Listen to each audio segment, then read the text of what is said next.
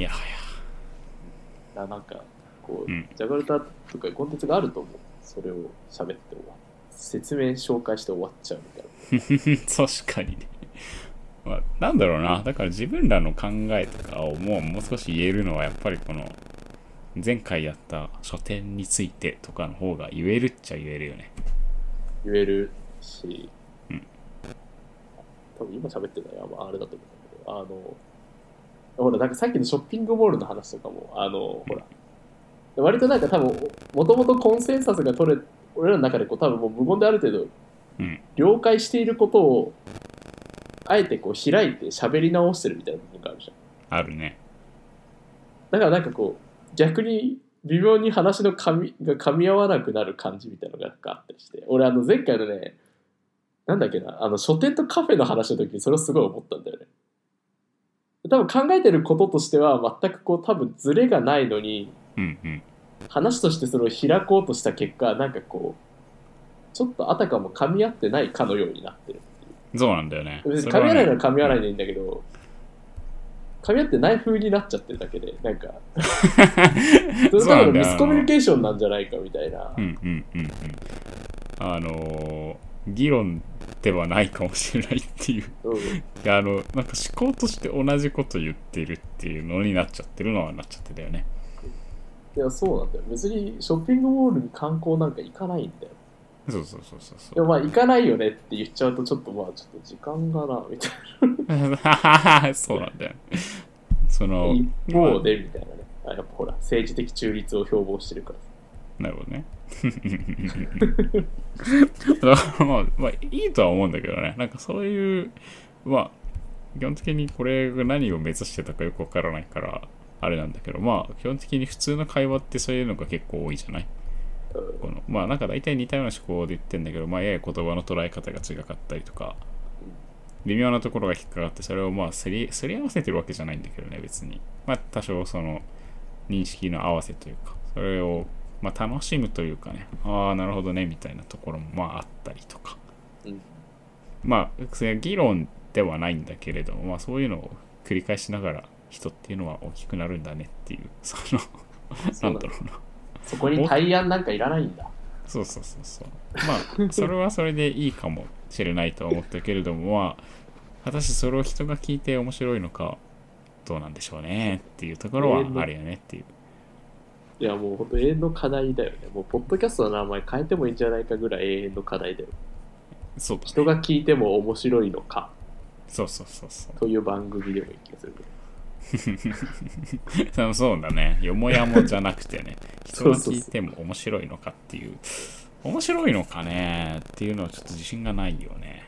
っていう、あの、せここかなり赤裸々な話をしてるんですけど、まあ、ちょっとやってきて、ポッドキャストとして、まあ、と聞かせるものとしてやってるって意識があんまりないんですけど、まあ、それこそ、昨年、それこそでも昨、ローンチしたのが昨年の10月で、うん。でも実は、準備期間としてはその前半年ぐらい準備期間があってっていう結構息の長いプロジェクトにはなっていますけれども、半年準備したのにこんな感じなのかって怒られたらなんかすいませんってまあ、準備したってわけでもないというか準備は準備ではなかったっていう。ちょっと今保険かけたんだ、そう。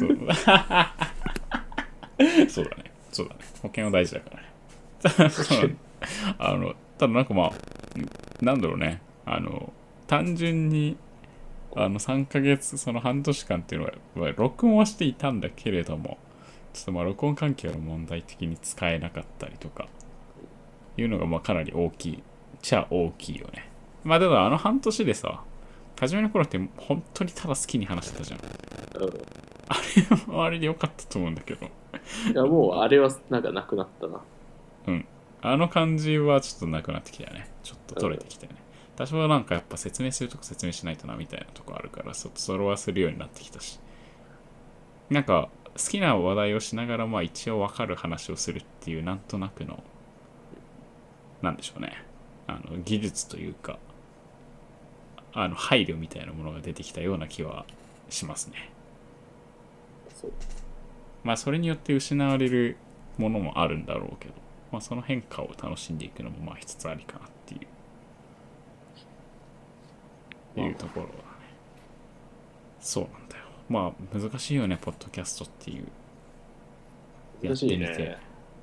話すっていうのはまあこうも難しいかとは本当に思うし、うん。だからこそラジオをとても長くやってる伊集院光とか、うん。まあ他のラジオパーソナリティとか本当にすごいんだなって思うな。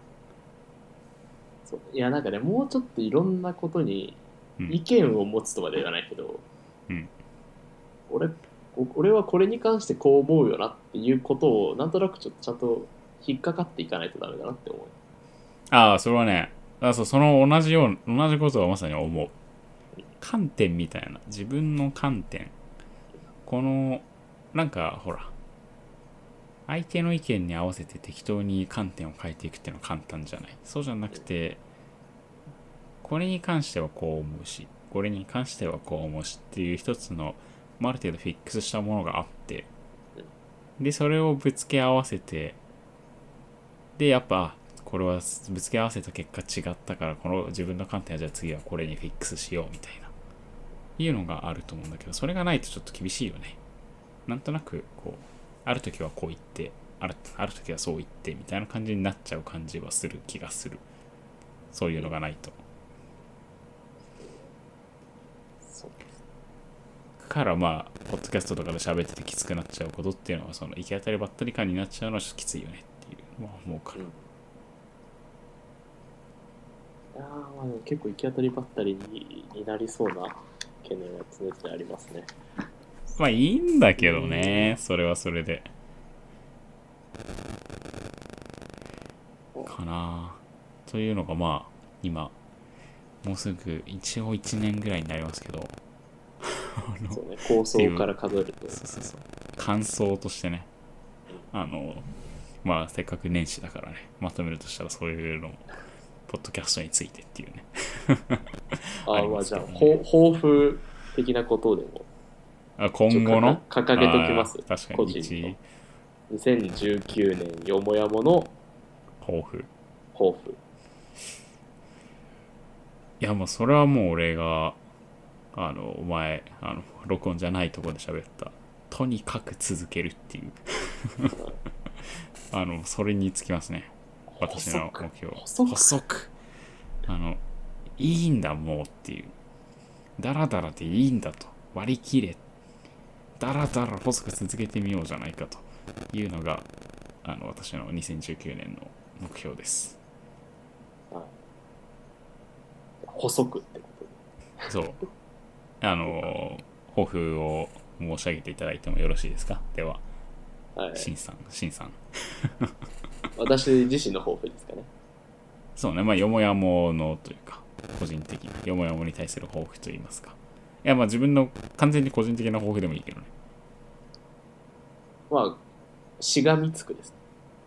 ほうほうほうほう。なるほど、なるほど。いや、もう形はできたので、あとはもう取るだけだと。うん、う。もうんこの出来上がった形、こういうスタイルでこうやって喋って、こういう内容を喋って、そしてこう編集をしてっていうこう全部の流れ。とにかくこの後も出来上がったシステムにしがみつく。はいはいはいはい。大事なことですね。言ってること同じなんやな。いや、言ってることは一緒だよ。あの、言葉尻を変えてるだけ。変えてる他に何があるんだ？そうなんだよね。そう、ただなんかあんまり、あの、まあ、あえてこう変えた意図というか、なんかこう、うんほら、コツコツやっていくみたいなさ、まあはいわかるんだけどうん、なんか、ほら、結構前向きな空気あるじゃん。あるね。でもなんかほら、ずっと前向きな気持ちばっかりじゃないじゃん。そうだね。そう、だからなんか別に今日もコツコツ頑張ろうみたいなことじゃなくて、あ、ちょっとあんま喋ることないなと思いながらも、負担に感じない程度に、ちょっとこう、しがみついてね、なんとかそうだね。なんとかね。こう、手が離れないようにはそう、よもやもくんにこう引っ張られるように でもいいので、やっていこうってあのキャラクターですね。よもやもくんね。はいはい。はいあの、このポッドキャストの一応、何アイコンとかになってるよねよもやもくんこうしたキャラクター、よもやもくん。こうしたキャラ軽やかさ、うん大丈夫よね。軽やか軽やかにジャンプしていく感じというかあの何でもないようにジャンプしてるっていうかね。力も抜けてて。まあそんな感じですね。わかりました。まあというわけで。まあなので、まあ、まとめると基本的には長くやるというのがあれなんですね。はい。肝肝ですね。まあいいと思うんだよね。だらだらやることに価値があるんじゃないかっていうこともまあちょっと思ってああると基本的にダラダラって良くないっていううん。なんか言うじゃない？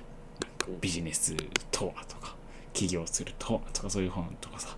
まあ俺読んだことあんまりないんだけどとか言うとさまあ想像ね。あのちゃんとお尻を決めてそれに対してクロージングしましょうみたいなね。ありますけれども。まあ世の中っていうのはさ全部そうじゃなくてそうじゃないものも溢れていてまあいろいろあるからこそそういうものが際立つわけでそうじゃないものもあってもいいんじゃないかっていうこうかなりモラトリアム的な発言だけどねこれ。まあモラトリアム的なコンテンツだし。まあね、あ、でも読そういえばそうだよね。これってかなりモラトリアムというか、まあいいじゃない、隙間産業的なね、産業でもないか。あの。別にどんなに忙しく働いてても仕事の話なんか基本的にしないわけですかしない。ね。あのーこの録音の中では仕事の話は基本的にはしないしね。らないしまあ別に俺の中にほらビジネスマンとしてこうあるべき感みたいなものがもうないかまあね、そんなのはこれにもないよ。らないよ話せることなんかないんだよないないないない。だから、なんでしょうね。そういうことは、まあ、むしろ逆に身の丈に合っていないというか。いやそうそうなんだよね。だからまあ、いいじゃないかと。だらだら続けさせておくれよと。そうだね頼むよ、世の中っていう。それぐらい許しておくれっていう 感じなんですけどね。一体誰に対してエクスキューズしてるのかもちょっとわかんないけどね。まあそうだな2019年の話をしちゃったからはいはいはい。先にちょっとそしたら俺あれを聞きたいんだよねあの今ちょっと気になっててこれから読みたいと思ってる本とかなるほどね。あったら教えてほしいなと思うんだけど、なるほど。今後の話ですね。そう俺結構あのいろんな友達に言っててはいはいはいはいはい。読んで面白かった本2018年面白かった本と今年読みたいなって思ってる本結構聞いてんだけどなんかもうポッドキャストで言うと企画感が強いね。なんか改めて言っちゃうと。まあ別にそんな そんな別に企画でもなんでもない。なんかあります？今年はですね、はい。まあ、昨年の末にね、末というか、9月10月あたりに SF にちょっと目覚めてきてはいるので、うん。SF 元年にしたいかなと思っています。元年？うん、まあね、自分の中でね。かな。なので、SF 系の本をちょっと、なんか、あの、Amazon のセールでうん。大量に買い込んだ SF の本が全然消化できていないので、ちょっと今年は、まあ、まず、初っ端はそれを、あのー何？消化していくっていう感じですね。で、まあ今個人的にすごい楽しみにしているのは、あの、ル・グウィンさんの世界の誕生日っていう本、まだ読んでないんだけど、楽しみにしています。このル・グウィンさんは、あれですね、ゲロ戦記の作者で、あの、ゲロ戦記っていう本が、これ俺小学校かな？小学校か中学、小学校高学年か中学の初期に読んだんだけど、これが本当にね、今でも心に残るぐらいいい本だったんですよ。ゲロ戦記っていうのはね。ジブリのアニメ化したけど、あれはちょっと良くなかった、良くなかったというか、もう見てないんだけど、そもそも。五郎さんねそうそうそう。本がね、あまりにも良かったんだよね。この、魔法とは何かっていう、その、それは世界の均衡であるっていうようなことを、まあ、ゲロ戦記の中では言うんだけれども、その発想というかね、深いんだよ、とても。深いって、そんなもう軽い言葉では言えないぐらいしこの物語の世界のレイヤーというのが非常にね、なんだろうね。うん、これっていうのは人間にしか生み出せないような、本当に、まあ深いとしか言いようがないんだけどね。あの迫り来るような世界観というかねがあったので入り込める深く入り込んでいけるような世界観を描いている人だったのでこのルグインさんがまあ書いた「世界の誕生日」っていう本これから読みますけどそれが非常に楽しみですね。この世界の誕生日も SF。SF 一応ね。こ長れは編 SF 長編です。長編？あれ？これ短編集だっけ？あれ？どうだったっけな？短どうだ？傑作短編短編集みたいな。短編集だった。ごめん。でも楽しみ。あのすごく楽しみ。ルグインがルグインさんが書いてるっていうことで本当に楽しみだね。こんなこんな感じでいいですか？おーありがとう。これ面白い。知らなかったな。これね本当に楽しみ。本当に楽しみです。というわけで。俺は2019年、うん。ちょっとね、小説じゃない本でいくと2冊こうちょっとあって、うん。東京ノスタルジック百景っていう本と、はいはいはい。スナック研究除雪、日本の夜の公共圏っていう なるほど。本、2つある。うん。あのーまあなんか多分ね、どっかのポッドキャストで一応話したことがあると思うんだけど、まあなんか1年ね、あの全然違う国に住んでみて、まあ、割とこう、街並み？街の風景とか、変わっていく街の風景とか、うん。パブリックなスペースですごくなんだろうな、プライベートなことが行われて、まあ屋台的なことであったり、道端でこうお茶してるみたいなことであったり、うん。っていうのがすごく面白かったなっていうのが結構まあ感想だったんだよね、暮らしてみて。はいはいはい。でまあ東京はねそういうところももちろんあったんだろうけど基本的にはこうどんどんどんどんある種綺麗になっていって、まあ、なくなっていってるだろう。でまあそのノスタルジック百景っていうのも本当にねなんか平成とは思えないような東京の風景の写真とか集めてるもので。うん。で日本の夜の公共圏っていうのがあのスナック研究の本でこれ確かねサントリー学芸賞文芸賞かなんか取って結構ねちょっと話題になったやつなんだけど。え。そうそうそう。割とタイトルの割には内容は硬いというか、いう話らしいので、ー、なるほど。まあちょっとこう日本のね、公共圏みたいなところ、公共空間、私的空間。の間みたいな、まあ難 難しい言葉で言うと、まあまあまあ、そそのあたりの本をちょっと読んでみたいなっていうのがあるかな、2019年。なるほど。まあ確かになんかそれをまあ言わんとすることがよくわかるというか東南アジアに住んでるとね公共の場所とパブリックスペースっていうのが非常に近いというか。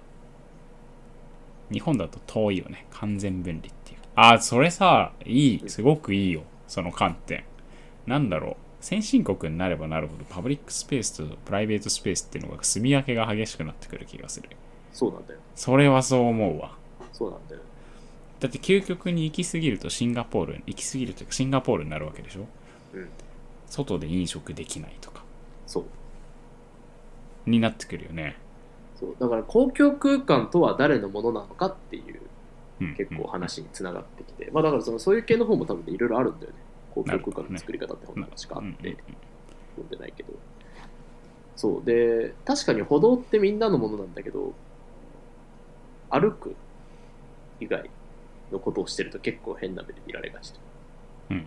いるよもちろんストリートパフォーマンスやってる人とか寝てる人とか、日本にもちょっとはいるけどちょっとだし。まあ割とね排除の目線みたいなところがあるんだけど。別にそうみんなのものであって誰誰のものでもないわけでもないから。そこってもうちょっとこう自由にいろんなあり方で使われててもいいんじゃないかなっていう気持ちにちょっとなったんだよね。そうだね。でももう本当に住み分けられちゃうから綺麗に再生再開発されて整備されると。うんうんでまあもともと屋台を出してたり軒先にこうやってね商品並べてたりっていうのはさなんだろうそこのが曖昧境界がすごく曖昧だよね。そうなんだよね。だからうん。そうなんだよ。それはすごいよくわかる。だからなんかこうどうもこう日本とかそういうのは言い悪いの話じゃなくて孤立化するとかさこう寂しい人が増えてるとかいうのはさなんかあまりにもプライベートスペースっていうのが分離されすぎてると思うんだよね。特にインターネットとかもあるからプライベートはプライベートスペースで完全に済んじゃうっていうところがあって。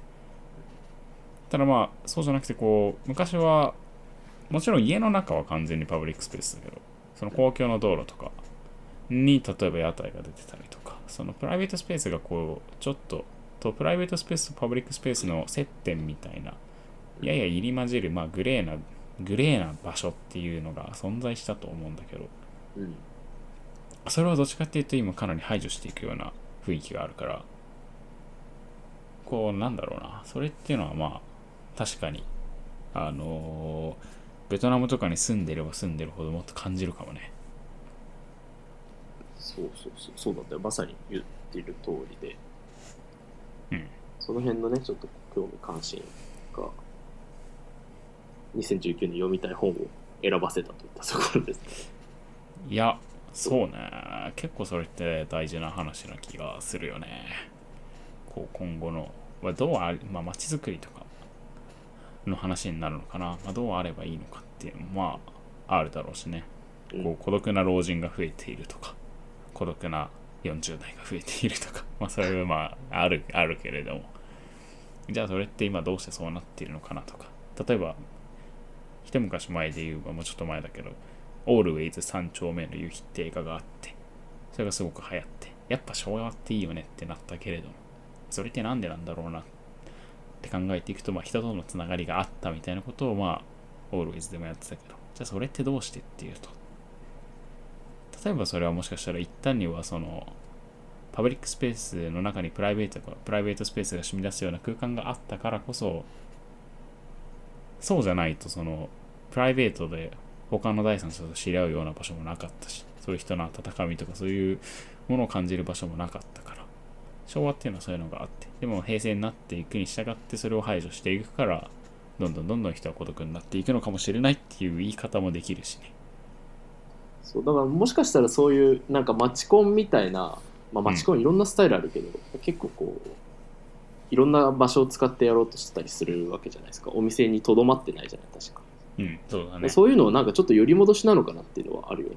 別にあのなんか昭和のオールウェイズの人たちがみんな路上でね女性と出会ってたわけではもちろんないけど異性と出会ってたわけではないけど、なんだろうな。あまりにそこがこうきっちりきっちりくっきり分けられちゃったからもうちょっとこのね境界を崩してミクスチャーするようなチャンスをこう増やすっていうのはまあ当然の揺り戻しなのかもしれないなっていうのは。そうまあこのなんだろうな教会を越境するっていうのが結構大事な気がするんだよな。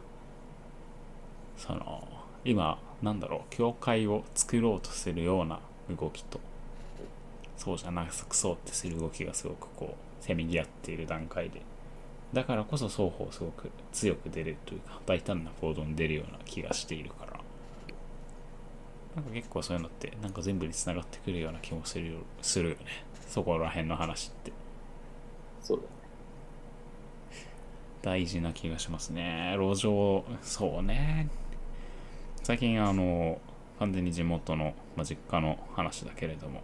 おまあ駅前が結構ね広い道路道路というかあの広いスペースがあるんだよね。こう車が入り込めない歩道というか。こう人が歩けるような遊歩道がかなり広くあってでまあだもんで結構路上販売とかね革の小物とか作って売ってる人とかいたんだけど。おー面白い。そうそうそう。昨去年の11月とかかな。10月？うんよくわかんないけどなんか急に路上販売禁止っていう張り紙がねさ貼られ始めてそれが一掃されちゃうみたいなねことがあったけれども。それの張り紙を貼った主体は誰？自治体？あの自治体だね。あなんというかどうしてそうなっちゃったかなっていう。なぜそうなったんだろうっていうのがすごく俺なんでそれが貼られたかちょっと知らないんだよね。知る術がないから。だから通行人から苦情が来たのかそれとも政府政府というか自治体が勝手に判断して勝手にまあ悪い意味じゃなくて判断してやったのかっていう。どうしてそうだそうなってそうなってるんだろうっていうのはすごく気になったから。まあ、そこら辺の話だからこそそういうのもあって刺さる刺さるかもなそういうのが。その排除っていうのが本当に必要な排除だったのかっていうのは結構疑問なところもあるから。